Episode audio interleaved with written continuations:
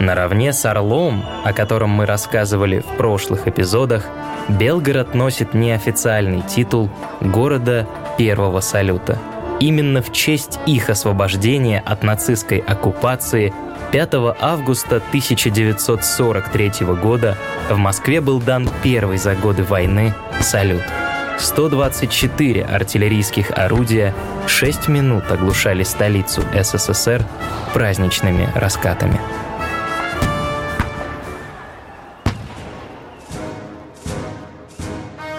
В отличие от Орла, Белгород оккупировали дважды. Первый раз с октября 41 по февраль 43, второй с марта по август 43. Второе и окончательное освобождение города произошло в ходе Курской битвы.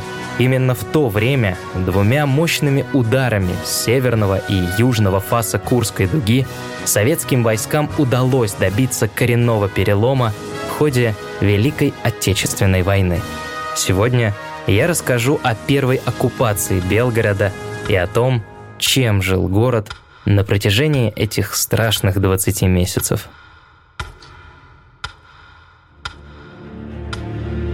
Как и Орел, Белгород летом 41-го считался стратегическим тылом Красной Армии. Но линия фронта стремительно приближалась, более 900 километров, которые отделяли Белгород от государственных границ СССР, армии вермахта прошли меньше, чем за 4 месяца. К утру 22 октября бои шли уже в 10 километрах к северо-западу от города. Спустя два дня ожесточенных сражений советские войска оставили город и отошли на оборонительные рубежи к востоку. Командование Юго-Западного фронта который прикрывал Белгород и Харьков, стремилась избежать неоправданных потерь. Беспрерывное отступление Юго-Западного фронта продолжалось почти всю осень 41-го. В конце сентября, начале октября маневренное танковое подразделение группы армий «Юг» несколько раз пытались охватить войска с флангов.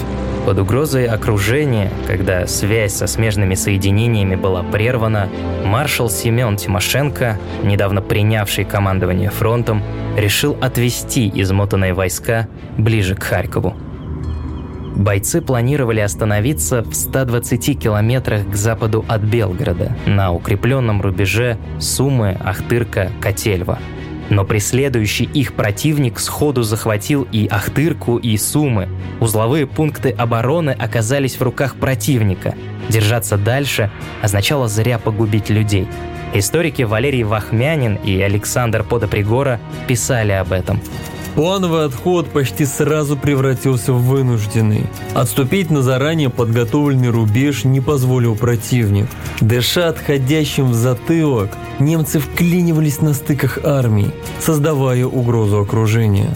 И не на одном, а на нескольких направлениях сразу. После этого о выпрямлении фронта не могло быть и речи. План организованного отхода рухнул. Тимошенко наученный горьким опытом, продолжал уводить своих солдат. Месяц назад, в сентябре, он пообещал лично Сталину, что удержит от падения Киев. Через три дня он понял, что это невозможно, но было уже поздно. Вермахт замкнул котел. Исполняя приказы Тимошенко, войска оставались в городе, пока связь со штабом армии не оборвалась. Тогда в катастрофе под Киевом были убиты, попали в плен или пропали без вести почти 600 тысяч человек. Чтобы не повторять своих ошибок, Тимошенко уходил все дальше на восток.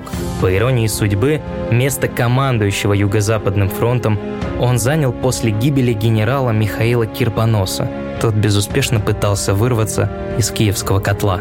Но ставшие в 70 километрах к западу от Белгорода бойцы уже 15 октября получили новое распоряжение – вновь отступать. Генерал Иван Баграмян, бывший в то время в подчинении у Тимошенко, вспоминал.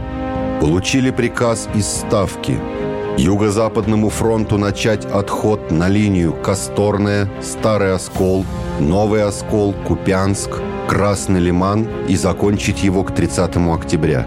Это означало, что войска нашего фронта не только должны отступить от 80 до 200 километров, но и оставить Харьков, Белгород и весь Донецкий промышленный район.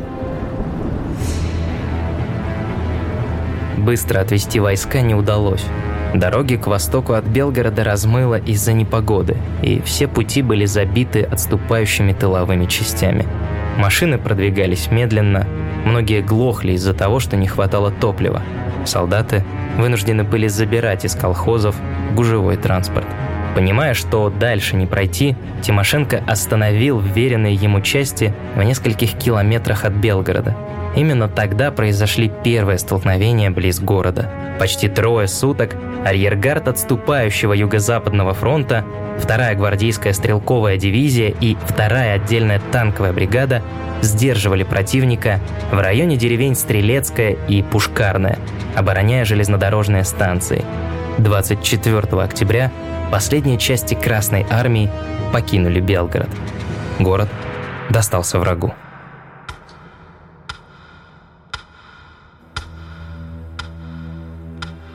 Семена Тимошенко редко вспоминают, когда говорят о маршалах Победы, в отличие от Жукова, Рокоссовского или Малиновского. Возможно, дело в том, что его военные успехи чередовались неудачами, а блестящие победы постоянно обнулялись военными катастрофами.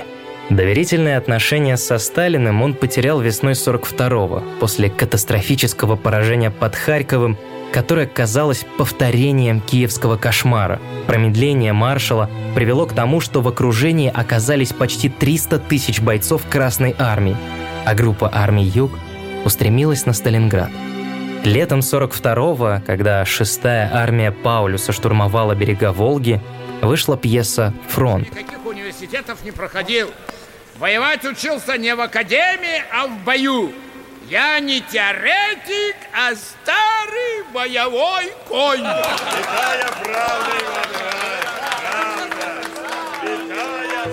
Тимошенко стал прообразом антагониста, бездарного командующего по фамилии Горлов. Тот не желал учиться военному делу, и в конце концов его снимали с должности. Публика ликовала. По слухам, фронт редактировал лично Сталин – Прочитав текст, Тимошенко не мог не понять, о ком идет речь. В письме Сталину он просил эту пьесу не ставить. Опубликованная в печати пьеса заслуживает особого внимания. Она вредит нам. Ее нужно изъять. Автора привлечь к ответственности.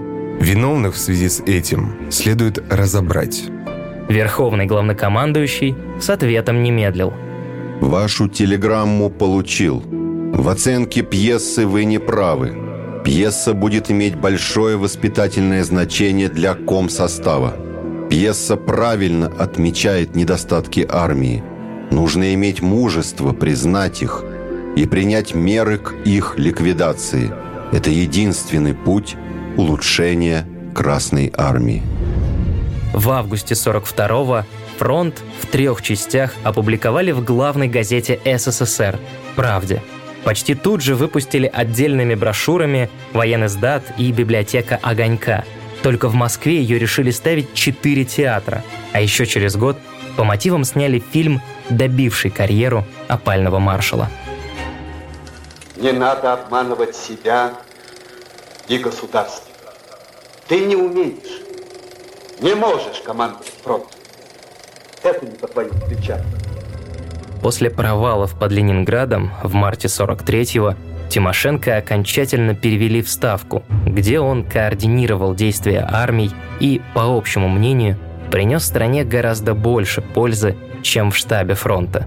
Так или иначе, но именно благодаря действиям Тимошенко удалось сохранить жизни сотням тысяч солдат Юго-Западного фронта в страшную пору осени 41-го. Они вовремя отступили из-под Белгорода и не стали оборонять город, который был для этого совершенно не подготовлен.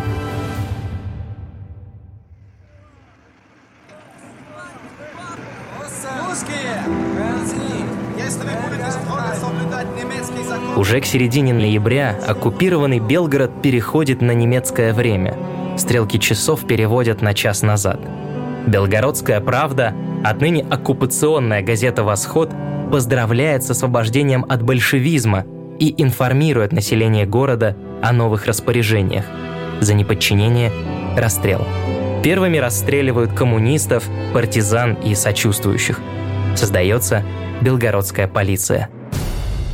Параллельно с полицаями в области активно начинают действовать партизаны. 15 отрядов, которые постепенно формировались еще с июля 41-го.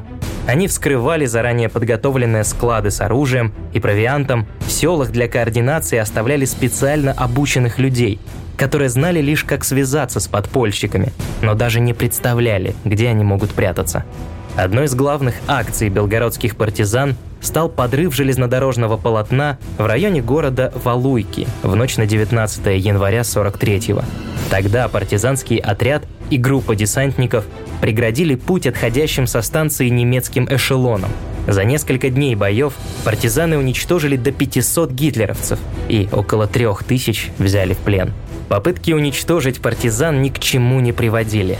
Небольшие отряды постоянно маневрировали и скрывались в лесах. Карательные акции, которые устраивались над местным населением, ни к чему не приводили. Однако это не останавливало оккупантов.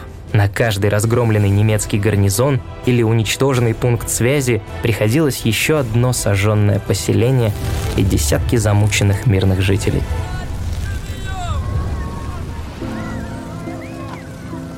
Одним из самых известных случаев зверств фашистских оккупантов стал массовый расстрел в помещениях камышитового завода на окраине города. 5 февраля 1942 года несколько сотен человек, евреев, заподозренных в связях с подпольщиками, коммунистов и просто подозрительных лиц, расстреляли, а трупы затем сожгли в ближайшей яме. До сих пор неизвестно точное число погибших в тот день – Оценки разнятся от 700 до 1700 человек. Бывший руководитель архива новейшей истории Белгородской области Юрий Коннов рассказывал о том страшном дне так. Первые раскопки проводили сразу после освобождения Белгорода в августе 43-го. Нашли большое количество фрагментов костей, одежды. Все это было сгоревшее, и даже по их количеству нельзя было точно определить, сколько людей там погибло – Людей группами по 40-50 человек загоняли в сарай и расстреливали, а потом трупы сжигали. Причем делали это не немцы. Немцы стояли вокруг и отдавали приказы, а делали это все полицаи. Это не был акт возмездия.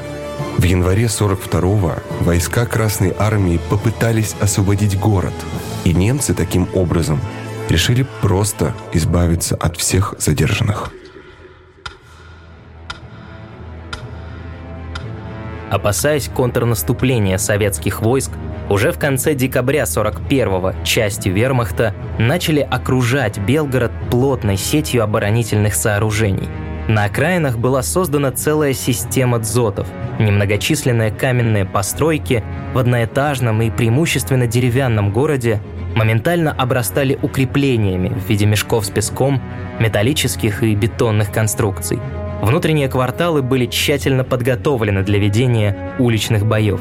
На перекрестках строились баррикады, многие пустующие здания минировались, улицы перекрывались блокпостами. С севера и востока город прикрывали многокилометровые минные поля.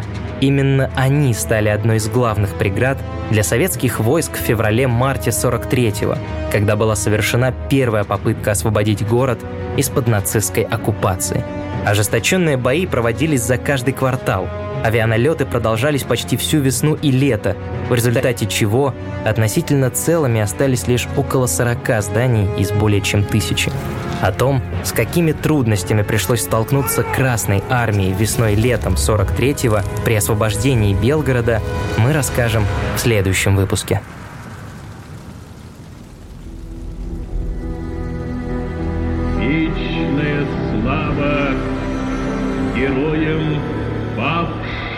В борьбе за свободу и независимость нашей Родины.